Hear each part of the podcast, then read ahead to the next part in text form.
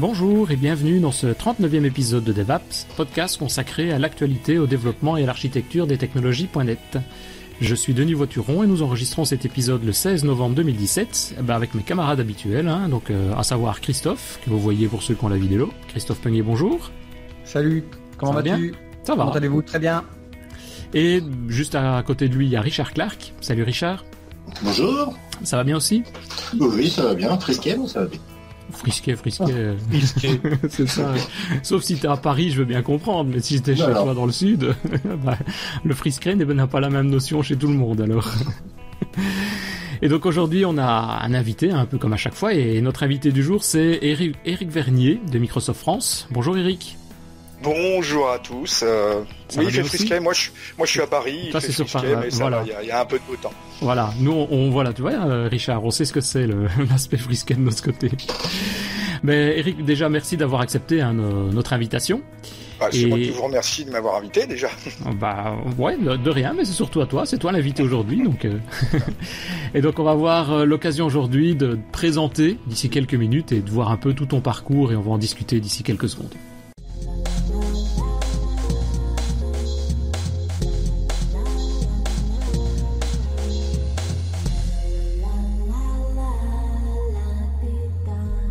Mais donc voilà, donc avant de commencer notre, di- notre discussion avec toi, euh, Eric, Christophe, je vais peut-être te passer la main pour nous parler du concours programmé, concours qui a débuté, qui a commencé à l'épisode précédent, qui va se poursuivre Ouais. aujourd'hui et normalement qui va se continuer également dans les quelques épisodes qui suivent. Alors avant de commencer notre discussion avec Eric, euh, euh, on va aller voir du coup ce concours. Alors le magazine programmé, vous le connaissez certainement tous, offre un an d'abonnement gratuit au format PDF. Alors pour ça, il suffit de nous répondre à une simple question qu'on a qu'a fait d'ailleurs Antoine Santiago. Euh, il nous a justement envoyé un tweet avec septembre 2007, qui était la date de sortie du magazine 100 de programmé. Et donc, Euh, c'est lui qui alors, a il- gagné. Oui, c'est lui qui a gagné. Du coup, tout simplement un an d'abonnement PDF. Alors, une nouvelle question, puisqu'on va, on peut en faire gagner un autre, Euh, un abonnement PDF au magazine programmé. Quel est le thème principal de l'émission, euh, de l'épisode, de ce mois de novembre? Alors, c'est quatre lettres à nous tweeter avant le 25 décembre, donc ce sera pour Noël. En précisant dans votre tweet euh, at progmag et euh, at devaps podcast en un mot.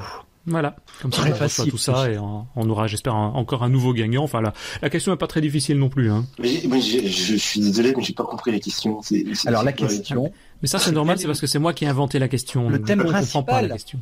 Oui, bah, le thème principal, mais de quoi? Du magazine. Du magazine. Pour la Ah, couverture, magazine, tu vas le voir tout de d'accord. suite. Ouais, du magazine, ouais, pas du Du débat. magazine programmé, oui, d'accord. Oui, c'est Du pas magazine. euh, euh, Voilà. VSD, Il suffit d'aller sur internet euh, voir à quoi ressemble la couverture et vous verrez il y a quatre lettres qui, qui ressortent, qui flashent. Bah, il suffit de nous les envoyer par tweet et, Bon, et Autant dire alors, euh, tant qu'à faire du. Non, non, non, non, non, non, non. Non, non, non, c'est pas du jeu. Faut faire une recherche. Donc voilà, ça c'est le, le petit concours. On essaiera de le placer à des moments différents. La fois passée, il était un peu plus tard. Aujourd'hui, il est à, à ce moment-ci. Et donc, ben, on va peut-être voir un peu avec toi, euh, Eric, hein, que ce que tu as fait comme parcours. Plus de 30 ans où tu travailles chez Microsoft. Je vais peut-être te donner la main, Richard, toi qui connais bien Eric aussi depuis, euh, Oui, depuis de nombreuses années. Donc, on on va faire un, un petit, un petit récap un petit peu de, de, de tout ton parcours chez Microsoft. Donc, tu es arrivé, en, on disait, en 1988. Euh, pour mémoire, euh, Windows 3 sortira en 1989. Donc, oui, effectivement.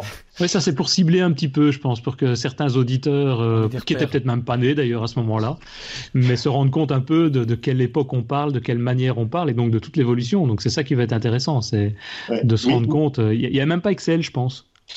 Alors, euh, non, parce qu'à l'époque, alors si Excel existait, est arrivé un petit peu plus tard, mais il est arrivé sur, euh, sur les Macintosh en premier, Ah ouais. qui, avait une, be- qui avait une belle interface graphique d'ailleurs par rapport à un PC euh, AT euh, euh, 386, voire 286, Mhm.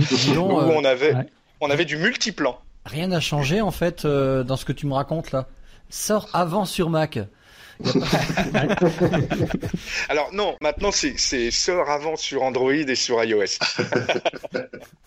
c'est ça la révolution. C'est Bah, donc, pour remettre un peu, 1988, il n'y avait pas, il y avait pas Internet pour le pour le grand public. Euh, il y avait peut-être AOL, il n'existait pas encore en France. Euh, AOL, on ah, avait bah désolé. Il y avait peut-être CompuServe. Euh, je crois de mémoire, ouais. Il y avait, on avait les bulletin boards. C'était les billboards. Je sais pas si tu te rappelles. Ah, les BBS, les BBS, non On avait des BBS. On avait une. Euh, oui, en interne, on avait quelques euh, quelques informations techniques euh, qu'on pouvait récupérer. Sinon, on avait le Minitel pour répondre aux clients. Sérieusement Ah oui, c'est vrai. La grande époque du Minitel, ouais, non, tout à fait. Le support, technique répondait au Minitel, ouais. Ah putain, pour les vieux. Vous, et vous étiez où avant d'être ici les Moulineaux On était à aux Ulysses. D'accord. Julis, euh, voilà, dans la région parisienne, dans le 91. Et c'était grand, enfin c'était beaucoup plus petit. Vous étiez combien dans les locaux? Bah, En 88, on... on était une trentaine, 35, 40. 40, euh, ouais, ouais, ouais, ouais, Et on partageait, euh, moi quand je suis arrivé, on partageait les locaux avec d'autres sociétés. C'était une petite start-up. Hein. Microsoft était d'ailleurs, euh, euh, Richard, tu dois t'en rappeler, mais n'était pas euh, leader, surtout en France. les leaders, par exemple, dans le, dans le traitement de texte, étaient. Lotus Lotus, WordPerfect, il y en a d'autres. voilà. multiplan pour les tableurs et des choses comme ça, c'est vrai. Multiplan, c'est nous, ouais, on a, on a sorti ce tableur Multiplan. Mais même notre messagerie, notre messagerie interne, c'était de l'Unix. Ah oui, donc. il y avait tout à faire. et donc, euh, concrètement, là, quand tu quand as commencé en 88, qu'est-ce que tu faisais tu, euh? Alors, ce que je faisais, c'est que je développais des, des drivers, des drivers pour des applications euh, DOS, multiplan, des drivers d'imprimante. Des drivers d'imprimante. On t'a trouvé, c'est lui qui développait les drivers d'imprimante. Ça se faisait en quoi En C++ ça il y avait un peu de, il y avait un peu d'assembleur, il y avait du C++, et puis sinon après il y avait, euh, il y avait un langage un peu propriétaire euh, où euh, on, renseignait de mémoire, parce que ça fait super longtemps quand même maintenant, mhm.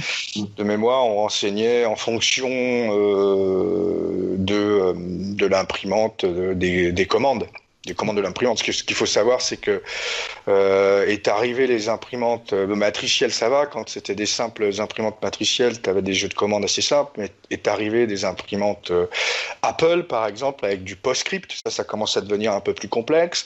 Les imprimantes HP, euh, alors c'était de l'HPCL ou de l'HPGL. Donc c'était voilà, ce qu'il fallait, c'est bien connaître le langage tout compte fait de l'imprimante. Mais alors, comment...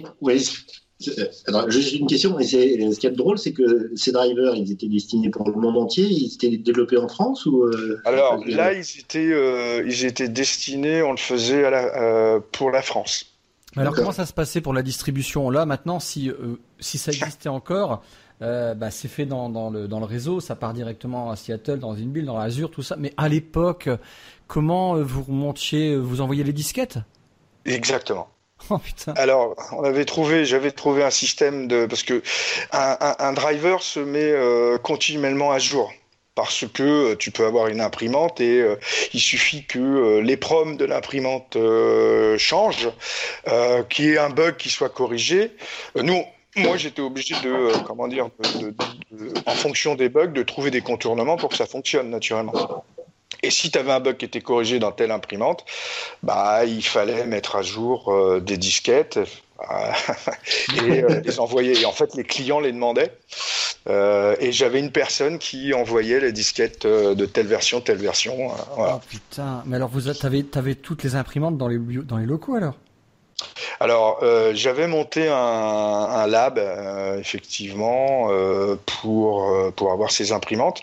Ce qu'il faut savoir à l'époque, c'est que, allez, on va dire, 70% à 80% des, des problèmes au support technique, c'était des problèmes d'imprimante.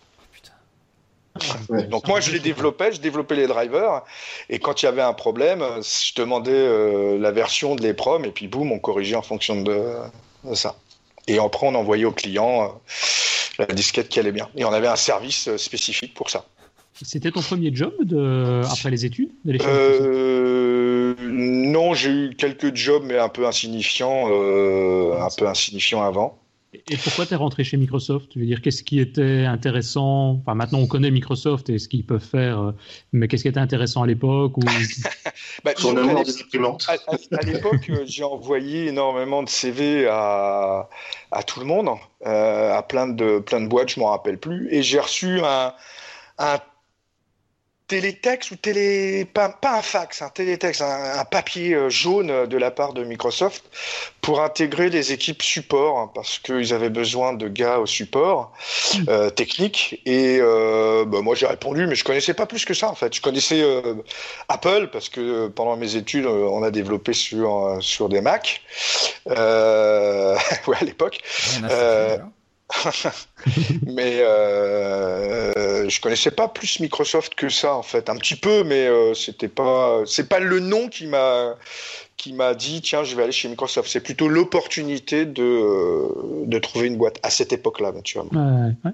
Et c'était déjà une boîte, enfin je veux dire française, division française, ou bien c'était tu dépendais ou tu dépendais toujours, je sais pas, des États-Unis? Non, c'était français, c'était euh, c'était une, une, filiale en fait euh, ouais, française. C'était une filiale française et euh, bah, je pense qu'on était les seuls au monde à développer des, des drivers. Mmh. Euh, et donc, euh, du coup, euh, tu vois, par exemple, avant que oh, ça va revenir.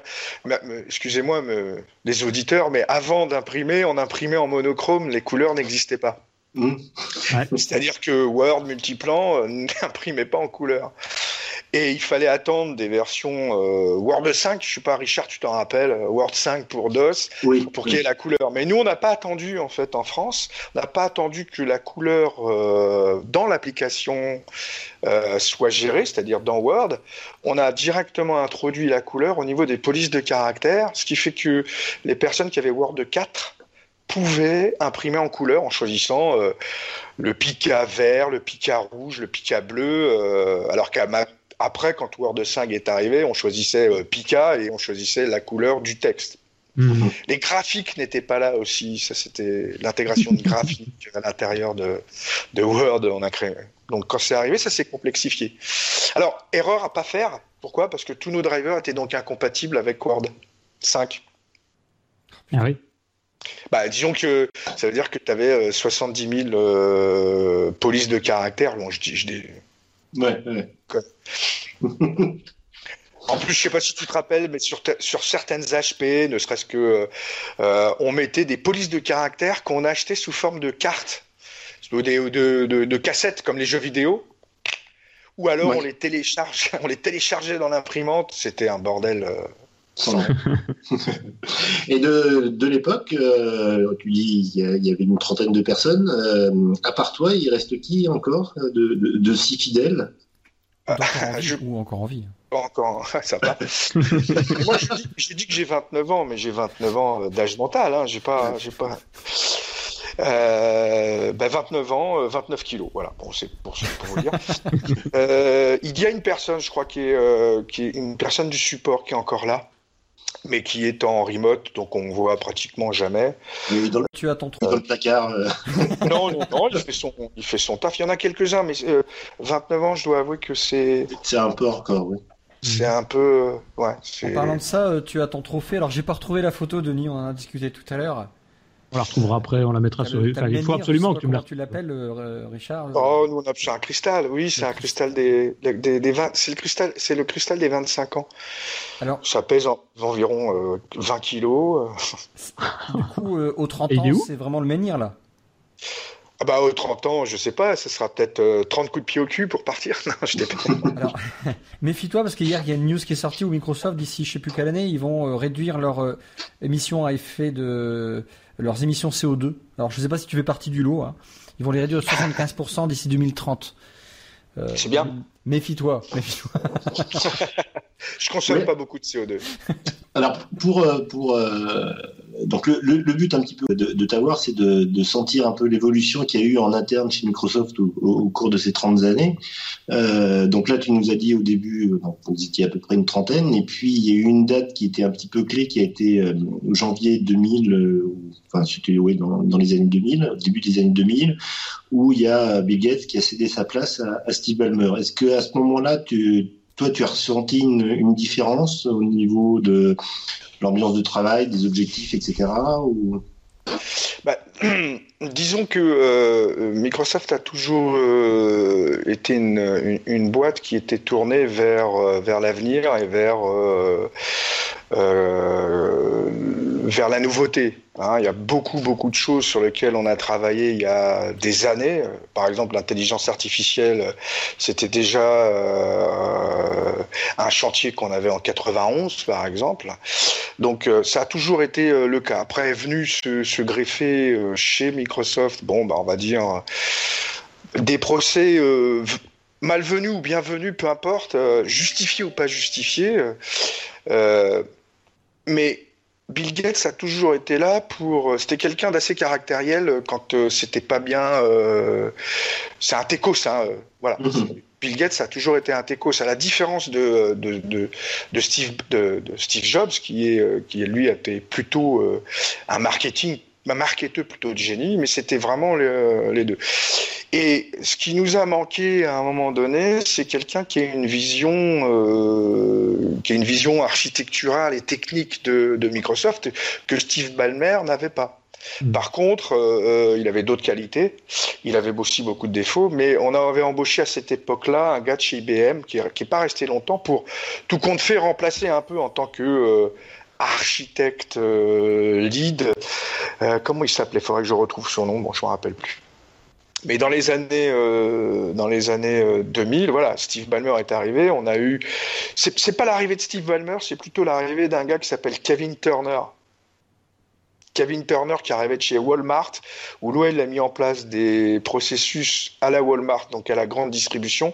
Et mm -hmm. là, ça devenait, ça devenait pénible. Et ça l'est ouais. toujours un peu aujourd'hui. ça l'est toujours un peu. Euh, par contre, Steve Ballmer avait, euh, avait peut-être pas la vision de ce que pourrait être euh, euh l'informatique, pas, pas l'informatique, mais les développeurs. Il parlait de développeurs, développeurs, développeurs. Ouais, si la, la, la, vidéo célèbre, oui. La fameuse vidéo célèbre. Par contre, d'aller dire que les développeurs open source, c'est, euh, je redirai pas le nom parce que c'est débile, euh, c'est un cancer. C'est ça qu'il a dit. C'est complètement, c'était complètement hors de propos et ça n'avait rien à faire là-dedans parce que euh, je pense qu'on a tous la même passion quand on aime le développement et peu importe euh, l'outil que tu utilises en fait. Euh, plutôt des, des, des, des, accointances sur tel ou tel outil, euh, mais derrière, euh, essayer de se battre et d'avoir ces bastons de clocher, c'était ridicule. Mmh. Ouais, donc la vision de Bill Gates euh, a quand même, je vais dire, a quand même un peu posé problème, quoi, dans, dans le type de développement. De Steve Ballmer. De Steve Ballmer, ouais. De Steve Ballmer. Oui, oui, ouais, parce ouais. que parce que à l'époque, on avait euh, on avait des formations internes où on disait euh, on n'a pas le droit d'utiliser bon à, à, juste titre, tu me diras sur certains points, mais on n'a pas le droit d'utiliser du code qu'on aurait trouvé en open source. Ah oui. Aujourd'hui, ah oui, c'est pas le cas. Hein. C'est alors c'est l'inverse, mais c'est surtout qu'on est euh, et ça c'est bien, on est euh, beaucoup plus orienté sur de l'open source euh, et on le voit avec toutes les euh, toutes les librairies maintenant qui sortent en open source. Euh, et s'il y a des petits gars dans un coin qui ont fait des choses très très bien, pourquoi ne pas réutiliser si bien évidemment il n'y a pas une licence euh, qui pourrait nous, nous, en, nous ennuyer. Hein, mmh. Ça dépend des sources. Mais aujourd'hui, on est beaucoup plus tourné dans ce mode de développement. Et peu importe les, les outils. Euh, alors, c'est ce qui fait qu'il y a certains, euh, certaines personnes chez Microsoft, je parle pas au niveau développeurs, parce que les développeurs chez nous, euh, ils ont toujours euh, eu comment dire, la... ils peuvent développer avec les outils qu'ils veulent du moment qu'ils sont productifs. Mmh. Il y a quelques années, il y en avait qui développaient avec VI euh, du code, puis après ils le pushaient dans nos repositories internes, et puis euh, voilà, ils utilisaient leurs outils à eux. Quoi. Mmh. Ça a toujours été le cas alors, ça? Ça a toujours été le cas. Bah, faut, il faut dire que tu as des développeurs, euh, le premier OS qu'ils ont euh, utilisé, c'est Unix. Ouais. Donc euh, oui, après on essaye naturellement d'avoir... Par exemple, tu prends les développeurs Windows, tu dis pas à l'époque d'un développeur Windows, tu vas charger le kernel dans Visual Studio. Mhm.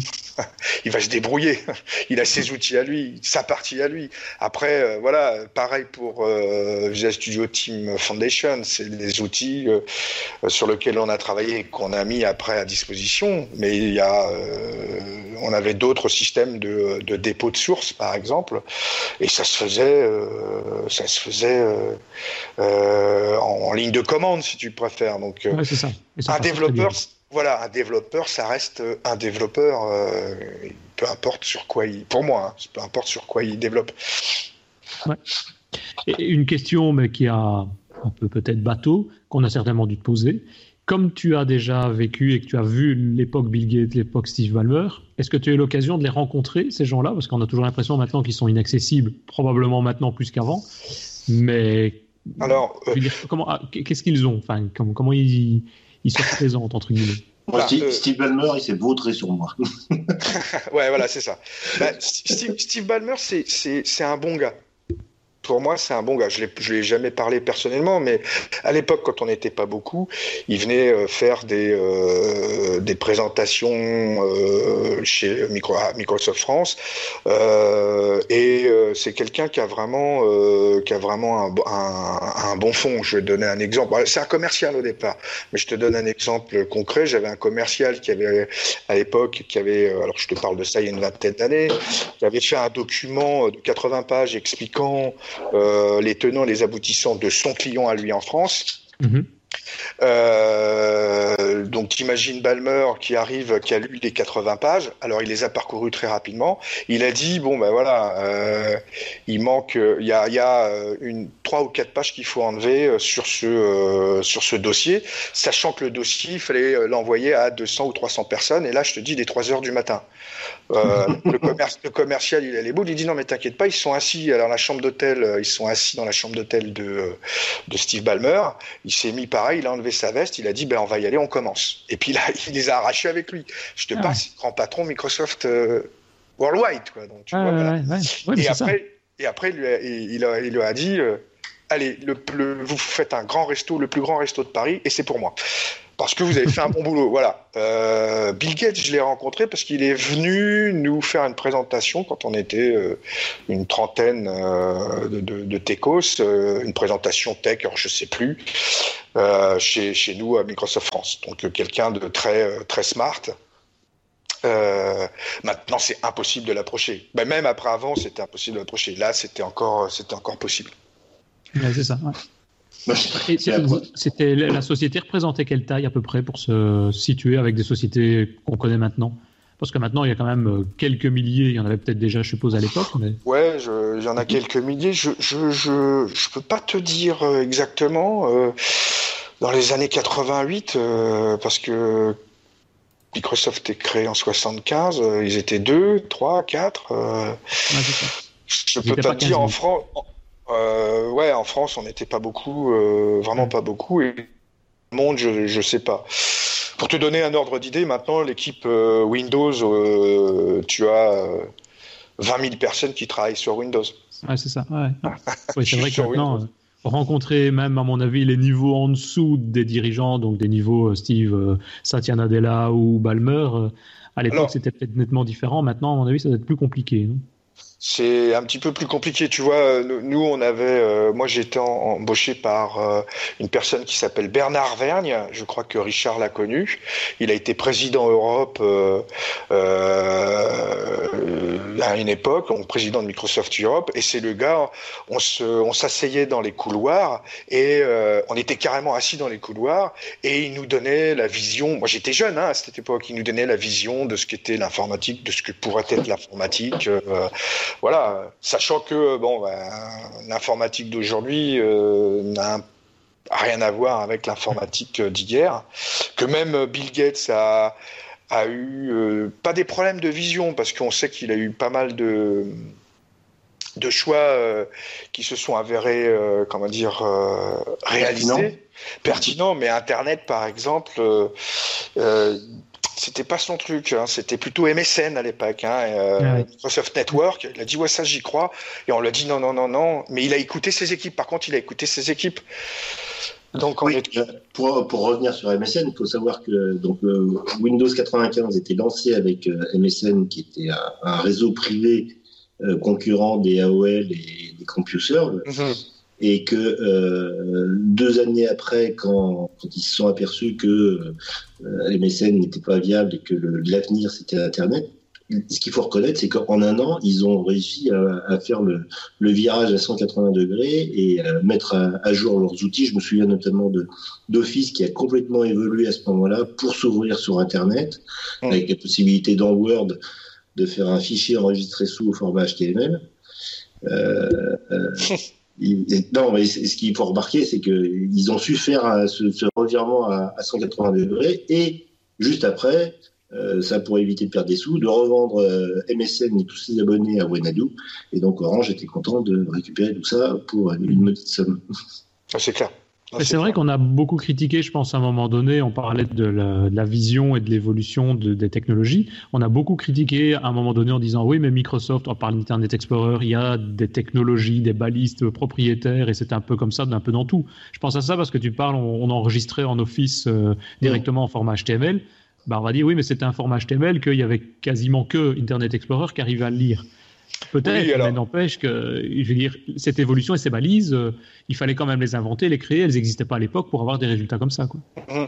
Non, ce qui, ce qui, est clair, c'est qu'à un moment donné, il y a eu une certaine, euh, une certaine arrogance de Microsoft. Euh, ça, les, euh, et cette arrogance d'ailleurs, le point d'orgue, c'était euh, bah, Steve Ballmer. Euh, voilà, c'est quoi C'est sans, sans, sans les autres, c'est rien. C'est il y a que nous. Ça, c'est c'est de l'arrogance qui est qui est inacceptable, qui était inacceptable, et on comprend que on a eu beaucoup de personnes qui soient anti Microsoft de base. D'ailleurs, on a on nous appelait M dollar.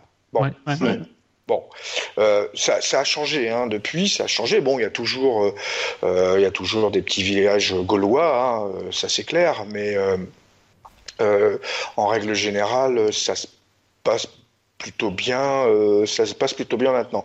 Mais cette arrogance a fait que, oui, nous, on va refaire parce qu'on est meilleur que les autres, mais aussi parce qu'on pouvait pas aller chercher ce que les autres avaient fait et réfléchir avec eux, même si on avait beaucoup de partenariats. Euh, voilà, donc. Euh, ça, c'est peut-être un, un, point qui a changé avec euh, l'arrivée de Satya Nadella, non? L'ouverture et parce que j'ai l'impression, enfin, je vais de temps en temps aussi dans, dans, des écoles ici, la vision même des jeunes et des gens de manière générale, elle a complètement changé par rapport à ce qu'il y avait il y a, il y a 10 ans, quoi. Avant, c'est comme tu le dis, c'était le M dollar, c'était le diable parce que on voulait faire, on apprenait des autres technos, que ce soit Mac ou Unix. Maintenant, bah, Microsoft devient cool, enfin est cool et, les technologies qui sont derrière euh, bah, je fonctionnent bien et ça marche bien. Euh, je mets des pincettes, hein, je vois beaucoup de DSI, euh, je suis encore dans l'image Microsoft euh, M dollar. Hein. mais comme moi, ils sont vieux. oui, non, mais c'est ça, c'est exactement ça. Ils sont de la génération de des années 2000. Non, mais après, euh, après, tu, tu, c'est normal. Tu as des DSI qui ont fait des choix euh, techniques à un moment donné, qui ont mhm. des équipes qui travaillent sur des technos. Euh, c'est vrai que nous, quand on arrive aujourd'hui avec euh, Azure, par exemple, puisque c'est en gros, je dirais le, le, le catalyseur, c'est un peu, euh, c'est un peu Azure, c'est le cloud Azure de, de Microsoft où là, euh, c'est un peu venez comme vous, comme vous êtes. Et là, on est challenger. Donc, euh, pour moi, en tant que challenger, on a plutôt intérêt à, à faire à jouer, à jouer profil bas. et à travailler et à dire à tout le monde mais on vous aime tous euh, la finalité derrière, c'est qu'effectivement, on veut, euh, on veut de la croissance, ce qui est, ce qui est logique. C'est donc un relais de croissance pour Microsoft qui est, euh, qui est important.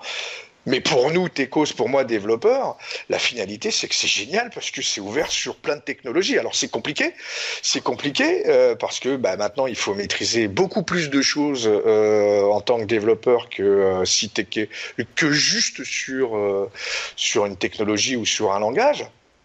Euh, ça, on pourra en reparler après si vous le souhaitez. Euh, mais c'est euh, c'est génial. Et ça, je pense que voilà, Azure permet permet ça et donc du coup nous permet d'avoir beaucoup plus d'ambition. On est challenger. Ouais, et c'est vrai que ça, ça a beaucoup changé, et ça a peut-être changé dans la philosophie interne aussi de la société, d'être challenger et donc de voir le monde différemment. Euh, euh, oui, euh, de voir le monde différemment, c'est déjà c'est assez intéressant. D'ailleurs, ce qui ce qui j'étais au téléphone avec euh, avec un de mes clients, donc on parlait dev hein, naturellement, mais lui il parlait développement sur du Docker, Linux et du Kubernetes, tu vois, avec mhm. c'est il y a, il, y a, il y a 15 ans, c'était inimaginable. c'était inimaginable.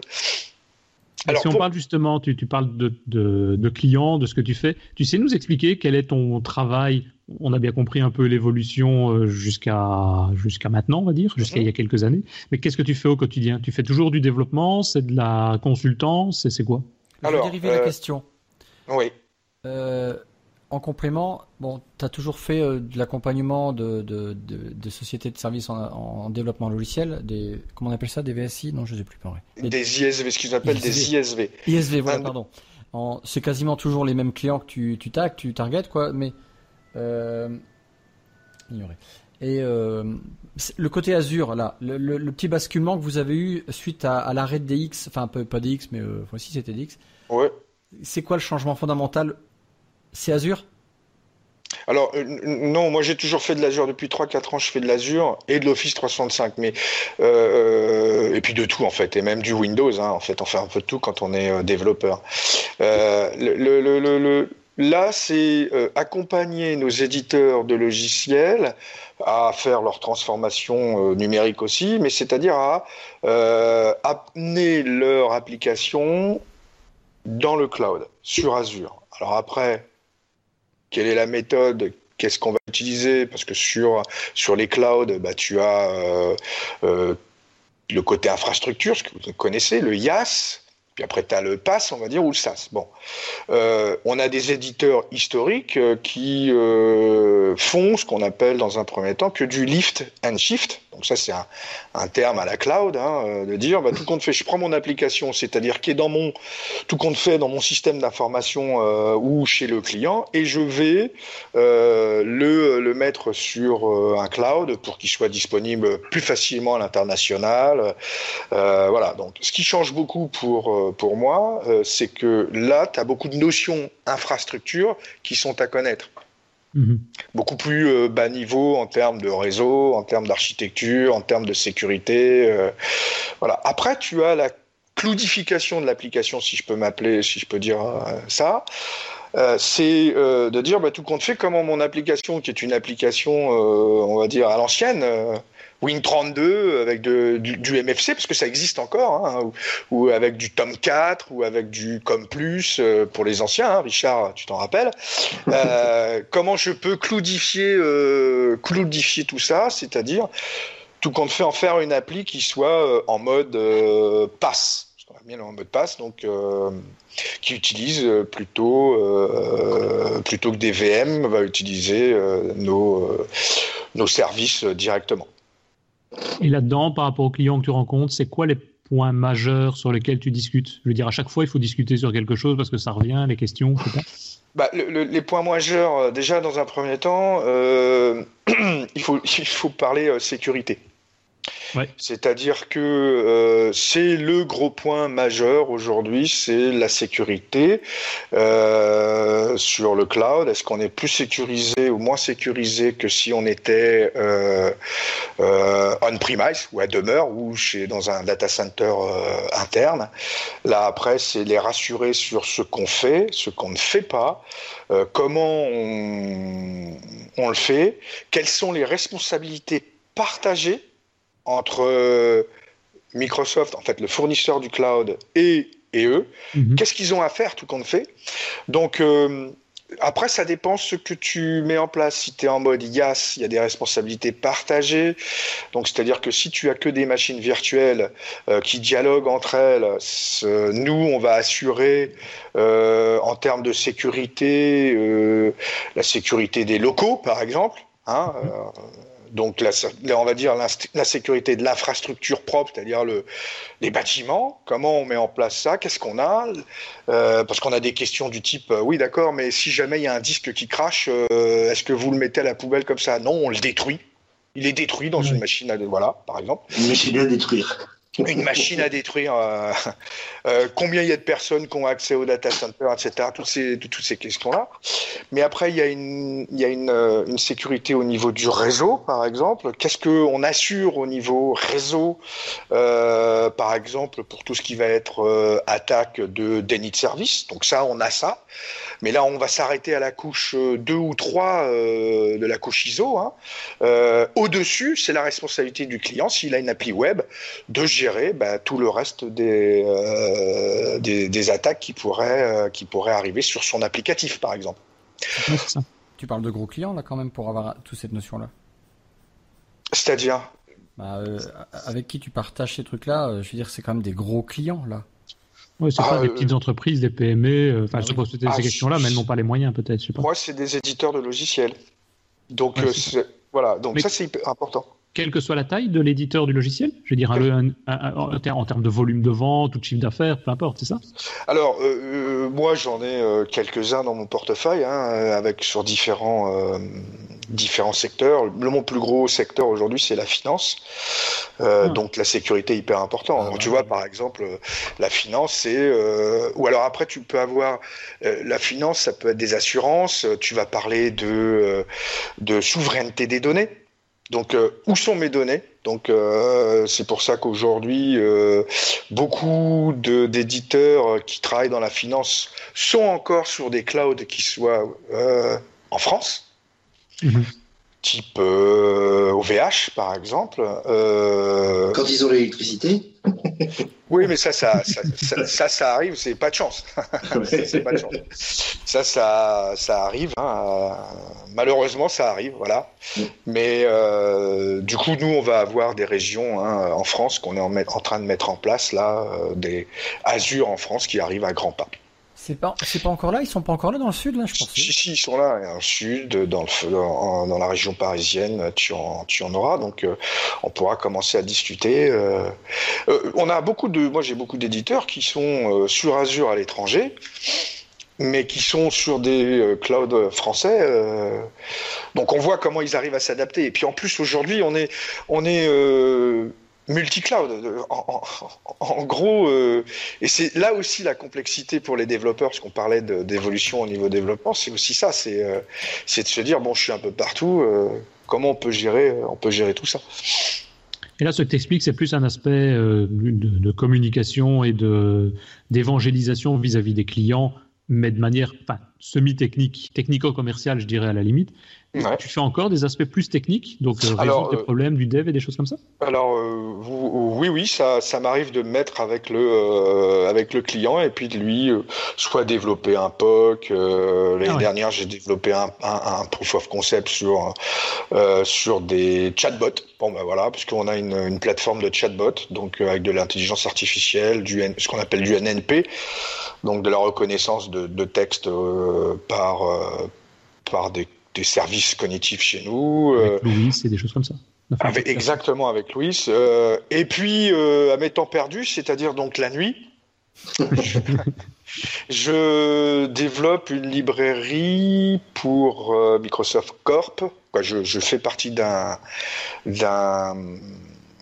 d'un groupe qui développe une librairie qu'on appelle, je sais pas si Richard en a déjà entendu parler, le toolkit pour WP. Ah, bah c'est surtout euh, Christophe qui, qui, connaît bien.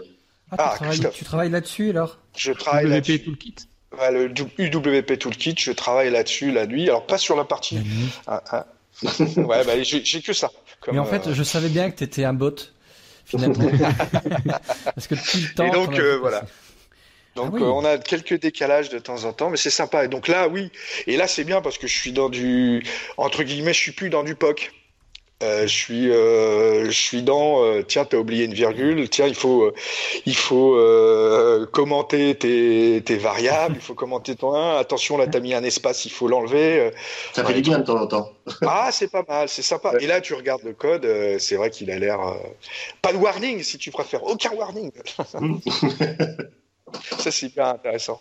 Donc, je fais partie de la communauté open source euh, chez, euh, chez Microsoft. Pour... Alors, moi, je m'occupe des services, donc il n'y a pas d'interface. Mais euh, voilà. Et là, tout là, tu vois, par exemple, un truc qui était, c'est super, c'est que tu développes une version, et puis on est en train de porter tout pour faire du standard library. Mais donc il faut que ça soit compatible avec ce que tu as fait avant pour euh, pour pas que les développeurs qui utilisaient l'ancienne version soient euh, trop euh, soient trop obligés de recompiler ou rechanger leur code quoi. Donc c'est assez intéressant, tu réfléchis à des ouais, de faire les choses bien quoi dès le départ. Voilà. OK et, et au niveau évolution donc dans les langages tu as vu un petit peu évidemment tout. Tu as fait quoi? Tu es passé par quel type de langage? Donc on parlait du C, C++, l'assembleur. Assembleur, C, C++. Euh, JavaScript dans les années... Euh, dans les années quoi euh, Parce que JavaScript, on appelait ça le dynamique HTML à une époque. C'était le début de JavaScript. VB, oui, on en fait du VB. là, du C Sharp, euh, essentiellement. Euh, et puis euh, non, je tourne toujours autour. Java, non, j'en ai j'en ai jamais fait. Mhm. Mais bon, s'il faut en faire, on en fera. Hein, c'est pas le c'est pas le souci. Mais aujourd'hui, avec Azure, tout compte fait, peu importe le langage. Moi, j'ai j'ai plein de personnes qui développent Python là. Si je suis en train de faire du Python. Ah ouais. Euh, et je ferai peut-être un peu de R pour tout ce qui va être euh, machine learning. Mais bon. Mais euh, sur Azure, en fait, peu importe, tu viens comme tu es. Et l'intérêt, c'est comme tout est scriptable par API REST, par exemple. Mhm. bah, il suffit de connaître par contre l'API REST pour après aider correctement mes clients qui sont, alors eux, ils sont dans n'importe quel langage, hein, en PHP, en C++ naturellement, en JavaScript, surtout pour la partie euh, cliente, euh, ou qu'ils fassent du Node.js, euh, voilà, c'est, c'est peu importe. Au niveau du langage, petite anecdote, la première fois que je t'ai vu, Eric, c'était en 2001. C'était à Accessit à Lille. Je sais pas si tu te souviens de cette boîte. Je pense pas que je sais pas si elle existe encore. Si, je m'en souviens. T'évangélisais sur euh, le .NET qui était tout chaud, tout, tout frais, je sais plus. Et ouais. en 2001, oui, ça faisait pas longtemps. Ouais, ouais je pense. Je dis 2001, c'est peut-être à un an près, ça doit être ça, quoi. Euh, la date où tu étais là-bas et, je me souviens encore euh, parce que moi je sortais, d'ailleurs je suis encore du VB6 et j'y allais pour un peu voir ce que c'était, pour apprendre finalement et et t'avais dit bon les gars tant qu'à faire, passer au C Sharp, quoi. N'allez pas au VB.NET. Je me souviens encore de ce truc. Autant qu'il y ait la rupture, quoi, il dit. Autant que la rupture soit là. Alors oui, c'est dommage parce que les développeurs VB, j'en ai fait beaucoup aussi de, VB. Les développeurs VB avaient une, une, je sais pas pourquoi, une réputation de, une mauvaise réputation. Tout ça parce qu'il faut pas faire de go-to. Tout ça parce que le langage au départ n'était pas typé. Euh, il n'y avait pas de variable typée. Euh, tout ça parce que c'était des petits jeunes qui sortaient de l'école qui faisaient du VB. Ça vous rappelle pas quelque chose là sur JavaScript? Le, langage pas, le langage pas typé. Euh, et pourtant aujourd'hui, qui c'est qui, qui explose en termes de développeurs? C'est JavaScript. C'est un, des langages, si ce n'est pas le langage euh, utilisé de manière prédominante, je pense, hein, JavaScript. Bah, non, c'est TypeScript. Ah, on n'a pas dit que c'était pas mieux de faire du TypeScript, mais quand même. non, non, non. C'est euh, pour moi, euh, on, me pose souvent la question quand on développait par exemple euh, des applications Windows 8. On pouvait développer en C++, en C Sharp ou en JavaScript. Et on me posait la question lequel est le, est le mieux? Je dis bah si vous avez un développeur JavaScript qui a la tête bien faite, euh, utilisez-le, faites-le en JavaScript, euh, parce que bon, a priori, si vous avez plus l'habitude, je pense qu'il est tellement euh, euh tellement ouvert que tu peux rapidement faire des bêtises sans t'en rendre compte. Donc, euh, il faut quelqu'un qui soit vraiment bien structuré. Quoi. Ouais, c'est vrai. J'ai jamais, hein. jamais, compris comment Microsoft a, justement à ce niveau-là, a décidé au moment des interfaces, euh, enfin pas universelles, mais de ce genre d'interface, UWP, euh, enfin avant, de dire on va faire ça en JavaScript, en HTML. Bah, c'était quoi pour... pour... aller au monde de l'open source C'était tellement lié, c'était tellement logique d'attirer les devs. Enfin, je pense, hein, les devs, euh, les devs web. Je pense que ouais. avait aussi ce point de vue-là. C'est un aspect de récupérer un maximum de développeurs? C'est ça. C'était euh, alors oui, je crois. Alors bon, j'étais pas moi. Je, alors à l'époque, j'étais pas du tout d'accord avec la politique de notre ami euh, Sinowski, qui était de dire on ne fait que de, du JavaScript c'est gratuit, c'est machin, tu fais du JavaScript. On leur a dit non, il faut quand même introduire du .NET. Euh... parce qu'on avait vraiment l'impression que c'était ça. Hein. Quand on voyait les démos, c'est tout est fait en HTML, en JavaScript. Et, par moment, on se posait la question, oui, mais C Sharp ou .NET, il va encore continuer ou pas? Voilà, oui, exactement. Ça a été une grosse, une grosse erreur. Ça a mm. été une grosse erreur de se dire, euh, et .NET, il est, il est où? Sachant que toutes les librairies qui sont en dessous, c'est-à-dire ce qu'on appelait le Windows Runtime, ouais. c'est développé en C++. Hein ça, ça avait, euh, ça, on, a l'impression que c'est du .NET quand on l'appelle, quand on fait du .NET bien évidemment, mais non, c'est tout en C++. C'est pour ça que c'est, c'est appelable entre guillemets aussi par du, par du JavaScript. Ouais, ouais. Euh, ce qu'on appelle la Windows Runtime Library. Ouais, c'est ça. Ouais, et mais derrière, c'est du code C++, c'est du bon vieux com, euh, com d'ailleurs, oui. à l'ancienne. Euh, et oui, que du JavaScript, ça me paraissait un peu, euh, un peu particulier parce que il y a quand même des petits problèmes de performance à un instant T. Oui, et puis le langage en lui-même, ce qu'on vient de dire, rien que le fait, moi, il n'y a pas de typage, il y a, en gros, si on fait un peu ce qu'on veut et on regarde si ça marche, ça me dérange un peu sur le concept, quoi. Mais bon. Bah, tu sais, euh, je pense que euh, des bibliothèques comme Angular, elles sont pas développées en JavaScript pur. Oui. Mm. C'est ça. Mais heureusement que maintenant qu'il y a ce genre, il y a du TypeScript au-dessus pour euh, pour aider un peu. Quoi. Ouais, et le papa de TypeScript, hein, c'est qui ouais, Anders. Hein, tout le monde connaît. Et, euh, alors lui, par contre, euh, j'étais un, un talk de lui sur les langages euh, et il disait, euh, bah oui, il est souvent chez chez Google pour parler de TypeScript. Donc ils, ils, ont dû lui donner pas mal d'idées aussi. C'est le genre de personne aujourd'hui, voilà, qui est capable d'aller chez nos concurrents entre guillemets, parce que là, il y a plus ah, je parle trop. Il y a plus de concurrence là. C'est, on fait avancer le schmilblick ensemble, quoi. Et ça, c'est bien. Mmh. Oui. Non, ce qu'il y a, c'est que euh, ce qui est, ce qui a d'assez intéressant là, en ce moment, je suis, je suis assez souvent sur des, sur les pages de Google, euh, sur, euh, sur Angular, etc. Euh, on voit que de toute façon, c'est du TypeScript de partout. On voit que c'est du Visual Visual Studio Code qui est utilisé de partout. Euh, donc euh, c'est assez drôle de voir qu'il y a euh, ces, ces, deux sociétés qui sont souvent présentées comme étant ennemies et qui travaillent de main dans main. Oui, bien sûr. Ouais, non, mais c'est pour ça, effectivement, il y a. Euh, il y a, on a de la compétition et c'est et, et c'est plutôt ça. T'imagines s'il y avait qu'un compétiteur, même que mhm. Microsoft, bah déjà nous on serait plus là, puis on ferait euh, on ferait ce qu'il dit de faire quoi. Euh, mais tu vois par exemple si tu prends un, un je crois que Visual si tu prends Visual Studio Code, je crois qu'il a été fait à partir d'un d'un framework, si je crois que c'est pas Electron ou un truc comme ça, je sais pas, faudrait voir, pour qu'il soit portable. Oui VS Code, euh, oui c'était fait avec. Oui. Euh... Oh je ne sais plus. Ouais, je crois oui. que c'est Electron, il me semble. Je crois que c'est Electron, hein, un truc comme ça. Ouais. Et, euh, mmh. voilà, voilà c'est il y a, y a, ça aussi. Il faut aller dans, dans si, si c'est plus simple de le faire comme ça. On pensait pas qu'il aurait une, une, une, telle po popularité quand même. Hein. Mmh. Moi, j'ai plus qu'une question, et après, euh, peut-être que mes camarades en auront une autre, mais si tu dois donner un, un point fort sur tout ce que tu as pu vivre en 30 ans, enfin 30 ans, ça sera l'année prochaine, je pense. 29. Hein. Ouais. 29, voilà. Donc, si tu as pu donner un point fort sur Microsoft, qu'est-ce qui t'a frappé tout au long de ces années Qu'est-ce que tu as bien aimé et... ah ben, euh, euh, Moi, ce que j'ai bien aimé, c'est justement mon... Euh, mon alors c'est pas un meeting, mais on va dire notre entretien avec Bill Gates, qui euh, qui nous a dit, moi je me fiche de savoir si tu as des gros diplômes, -hmm. je me fiche de savoir de quelle école tu sors.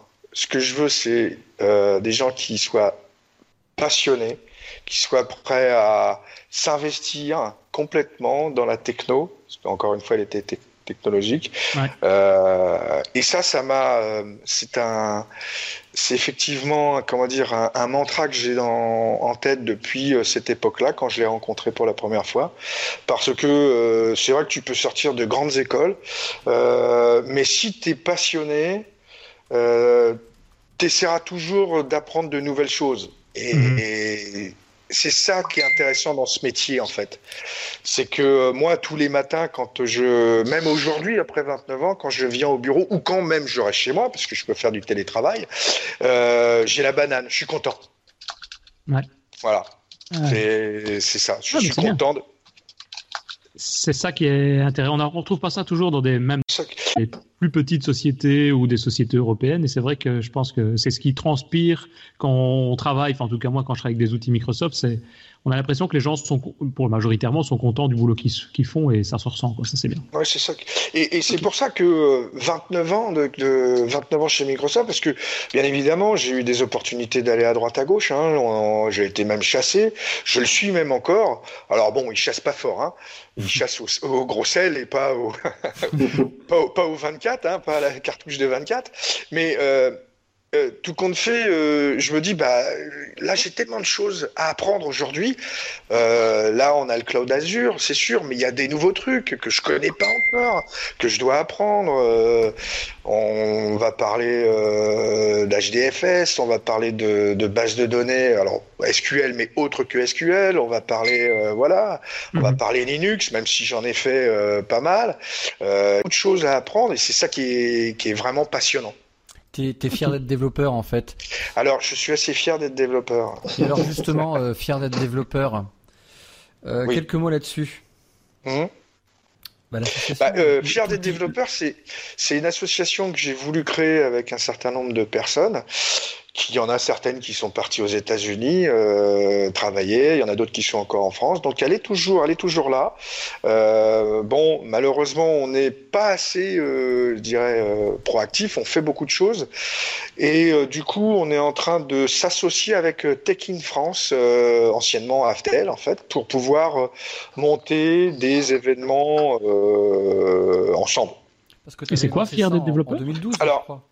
Hein Pardon? C'est en 2012 que tu avais créé ça. C'est assez ancien maintenant, ça fait 5 Voilà, bah, c'est c'est- c'est tout compte fait. Il y a, il y a quoi? Il y a, il y a 25 ans, je disais, on manquera de développeurs euh, en France. On parlait pas du, dans le monde, mais on en manque dans le monde. Et euh, j'ai dit, il va falloir que je, je, je crée une association parce que euh, les gens considèrent déjà que les développeurs, bah voilà, c'est des euh, excusez-moi l'expression, des pisseurs de ligne dans leur coin et ils savent que faire ça. Or, aujourd'hui, on voit que quand tu es dans Azure, euh, pardon, dans le cloud, quand tu dans le cloud, et peu importe le cloud, ce que je veux dire, tu as des notions bien plus complexes à, à avoir en tête euh, euh, et surtout disparates. Et donc, euh, ça, c'est passionnant. Donc, du, mais euh, le, la rémunération était euh, en deçà de ce qu'elle devrait être pour un pour un développeur. Et quand je faisais des conférences dans les écoles, les profs me disaient non, plus personne ne veut être développeur. Ils préfèrent être euh, DBA parce que ça gagne plus. Mhm. Donc ça, ça m'énervait. Ça, ça m'énervait parce que le développeur n'est pas qu'un euh, pisseur de ligne pour moi. Donc j'ai créé cette association avec d'autres euh, pour essayer de promouvoir ce euh, merveilleux métier qu'est euh, qu'est qu'est le développeur. Qu'est le développeur Fier d'être développeur.org. fier des développeurs.org. Tout à fait. d'entrée. Ouais.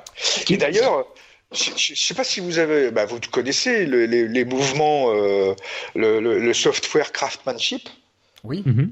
Ça fait partie pour moi de ces gens qui se disent, bah, tout compte fait, en, le développement, c'est hyper important. Ouais, ouais, ouais. Et donc, il faut être fier de ce qu'on fait.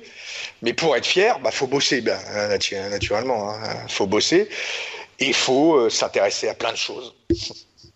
Ouais, bah, comme dans tous les métiers, mais c'est vrai que le développement, c'est un métier de passionné et, et je pense que c'est et c'est bien. Et c'est bien comme ça aussi. À partir du moment où on est passionné dans quelque chose, on peut aller très loin. et- Ok. Eh ben, je pense, messieurs, qu'on arrive ainsi à, la fin de l'épisode. hein. Enfin, en tout cas, moi, intéressant. J'ai appris pas mal de choses aussi. Peut-être un peu moins technique par rapport à ce qu'on fait d'habitude, mais très intéressant pour voir le, le métier, voir l'évolution, une carrière, de ce que ça peut donner euh, dans l'évolution d'une carrière, donc les technologies et autres. Donc, euh, intéressant pour savoir d'abord comment Microsoft fonctionne, quel est aussi ton parcours à toi, Eric, au sein de bah, cette énorme entreprise maintenant. hein. Je ne sais pas si tu as autre chose, Eric, peut-être à, à vouloir euh, rajouter?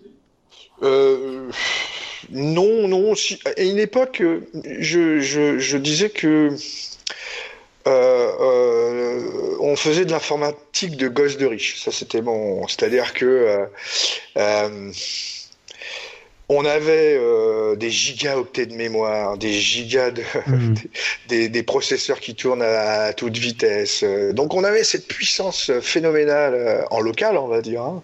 Et je disais voilà, c'est cette informatique de gosse de riche où le gars il s'en fiche de savoir s'il va consommer de la mémoire, alors que nous, les vieux, on faisait attention à charger les drivers en mémoire comme il fallait, euh, à, à à, chasser le moindre perte d'octets. euh. Mais avec l'arrivée des clouds, je me suis aperçu que les enjeux sont complètement différents.